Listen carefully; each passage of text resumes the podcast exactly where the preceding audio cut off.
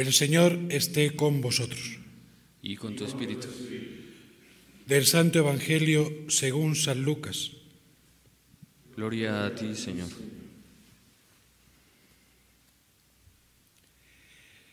Estando en un pueblo, se presentó un hombre cubierto de lepra.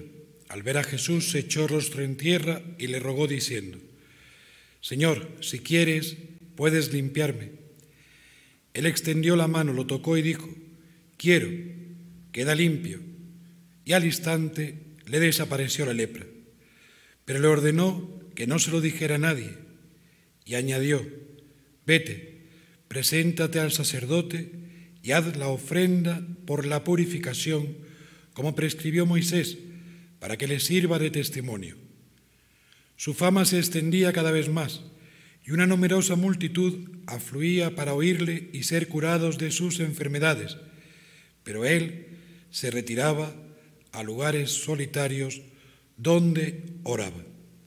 Palabra del Señor. Gloria a ti, Señor Jesús. Estamos celebrando este viernes de la segunda semana del tiempo de Navidad.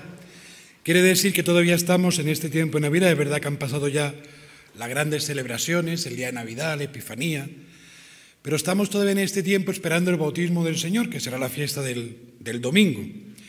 Y que aunque está, como decía hoy el padre de la Iglesia, San Máximo de Turín, en el tiempo hay mucha diferencia de años, como 30 años, el bautismo implica como un nuevo nacimiento, sobre todo para nosotros. Jesucristo, ¿por qué se bautiza si Él es santo? Se preguntaba San Máximo. Y nos podemos preguntar nosotros, ¿por qué se bautiza? ¿Por qué se encarna? ¿Para qué se encarna? Si Él es Dios, ¿para qué? Para nosotros. Él se bautiza por nosotros, para abrirnos un camino, ¿no? Para abrirnos el camino del bautismo a nosotros. Por el bautismo, todos nosotros hemos renacido. Tenemos un día que es nuestro nacimiento físico, que celebramos el cumpleaños, ¿verdad? Y nos felicitamos unos a otros. Ese es nuestro nacimiento físico.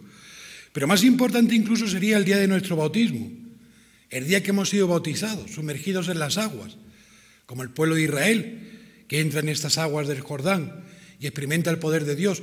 Ahí hemos nacido a la vida eterna. Ahí es donde hemos nacido realmente como hijos de Dios, como una simiente, como una semilla. Comienza, es verdad que después necesitamos mucho tiempo para saber la grandeza de lo que significa estar bautizado, de lo que significa ser hijo de Dios. Jesucristo se encarna, es bautizado para una cosa, para que conozcamos el amor de Dios. Eso es lo que Él quiere, que lo conozcas, que conozcas a Jesucristo. Por eso se encarna. Y cuando se encarna es verdad que lo hace en Belén de una manera oculta, que muestra ya la sencillez, la simplicidad de Jesucristo, que nos muestra además cómo Él no viene imponiéndose, sino que Él viene con humildad. Eh, la Navidad lo que más se caracteriza, digamos, es la humildad de Dios mismo, que es Jesucristo, que se encarna, que se hace el último. Y en el bautismo también se humilla de nuevo. ¿Para qué? Para engrandecerte a ti. Todo está por nosotros, porque nos quiere tanto que te quiere engrandecer. Nosotros que somos un gusano, que somos una miseria, que somos muy poquita cosa, muy poquita cosa, ¿verdad? Y el Señor que te quiere, que te quiere engrandecer. Lo hemos escuchado en estos días en varias, oraciones colectas, ¿no?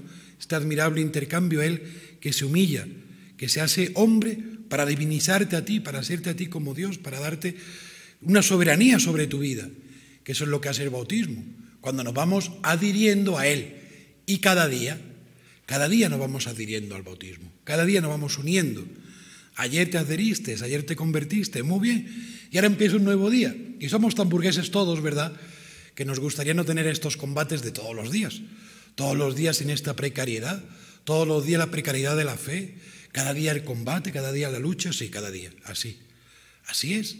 Y yo digo, ya la habéis escuchado unas veces, ¿no?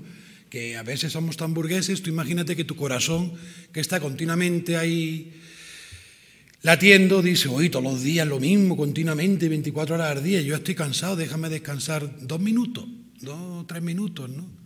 Ya, un ratito nada más, tres minutos, cinco, tampoco es tanto, ¿no? Bueno, que se te pare el corazón cinco minutos, a ver qué pasa. A ver, corazón sigue latiendo, ahí sigue funcionando todo. Así es la fe, la fe siempre es dinámica, ese movimiento, no nos paramos, vamos continuamente. y caemos y nos levantamos. Por eso si hoy te ves que estás un poquito enfermo o muy enfermo con la lepra, como nos decía este Evangelio de hoy, pues preséntate a Jesucristo y dile, Señor, cúrame, ayúdame, ayúdame. El Señor quiere. Realmente el Señor ya tenemos esa premisa de que Él quiere, Él quiere curarte, por eso se ha encarnado, por eso se, se bautiza, por eso se manifiesta. Lo que celebramos ahora en estos días después de la Epifanía es eso, es la manifestación de Jesucristo. Jesucristo ha venido para salvarnos, pero es necesario que lo conozcamos. Si no lo conoces, no puedes salvarte. Necesitamos conocer a Jesucristo. Y todo nos va llevando, el Señor mismo en la vida nos va llevando a conocerlo cada vez más, a que lo conozcas, a que lo conozcas y lo vayas tú también queriendo un poquito. Porque que Él te quiere, eso ya lo sabemos. El problema es que lo queremos a Él muy poquito, muy poquito. Queremos nuestra apetencia, nuestros gustos, nuestras cosillas, ¿verdad? Que lo empieces a querer un poquito y queriéndolo a Él, iluminando tu vida, empezarás tú también a manifestar este amor a los otros. Jesucristo quiere ser conocido por todos los hombres. Él quiere ser conocido. Por eso la Epifanía, la manifestación, que todos los hombres lo conozcan. Y elige a quién? Pues a nosotros los cristianos, para que en este mundo seamos testimonio de la luz, de la verdad, y los otros puedan conocerlo. Pero claro, primero tienes que conocerlo tú. Primero lo conoces tú para que tú después de alguna manera puedas ir a todo el mundo a presentárselo, digamos de alguna manera, ¿no? Que los otros también lo puedan conocer. Entonces, poquito a poquito lo vas conociendo, vas viendo cómo perdona tus pecados, cómo te levanta, cómo nos escandaliza de ti, incluso cuando tú te escandalizas, cómo te da fortaleza en mitad de tu debilidad, cómo aquello que para ti es imposible lo hace posible. Así que seguimos en este tiempo de Navidad con esta alegría, con esta esperanza de que el Señor aparece. Hoy aparecerá en nuestra vida, hoy aparecerá. ¿De qué manera? No lo sabemos, pero aparecerá, aparece ya con la oración. Vemos en este Evangelio que Jesucristo se retiraba a orar. ¿Será, será importante rezar cuando Jesucristo continuamente lo hace? Él mismo se retira a orar. ¿Será importante este momento? Aunque es verdad que como lo hacemos todos los días, al final un poquito como que nos harta, ¿verdad? Pero ¿será importante que recemos en este momento? Claro, si lo hace Jesucristo mismo. ¿Será importante que tú lo puedas invocar? Señor Jesús, que invoque su nombre, ayúdame, ten compasión de mí, soy un pecador. Y que se pare delante de ti y que te pregunte qué quieres, que tú le digas, límpiame, Señor, y que pueda experimentar cómo te va limpiando en la vida, porque nos va limpiando. No es lo mismo ahora que cuando empezamos a conocerlo, no es lo mismo, Él realiza su obra, poco a poco, pero la realiza. Y puedes ir viendo cómo te ha ido ayudando, como en ese momento que era de oscuridad apareció una luz, que era Jesucristo, y te ha ido defendiendo, te ha ido levantando. Pues si lo ha hecho hasta hoy, mañana también lo hará. Y si hasta hoy me ha ayudado, mañana ya no me va a ayudar, claro que te ayuda.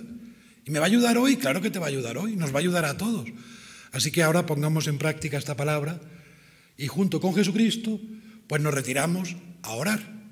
Nos retiramos, estamos aquí juntos, no como que me retiro. Pues sí, te retiras en tu aposento, en tu casa, en lo íntimo de ti, invocando el nombre de Jesucristo.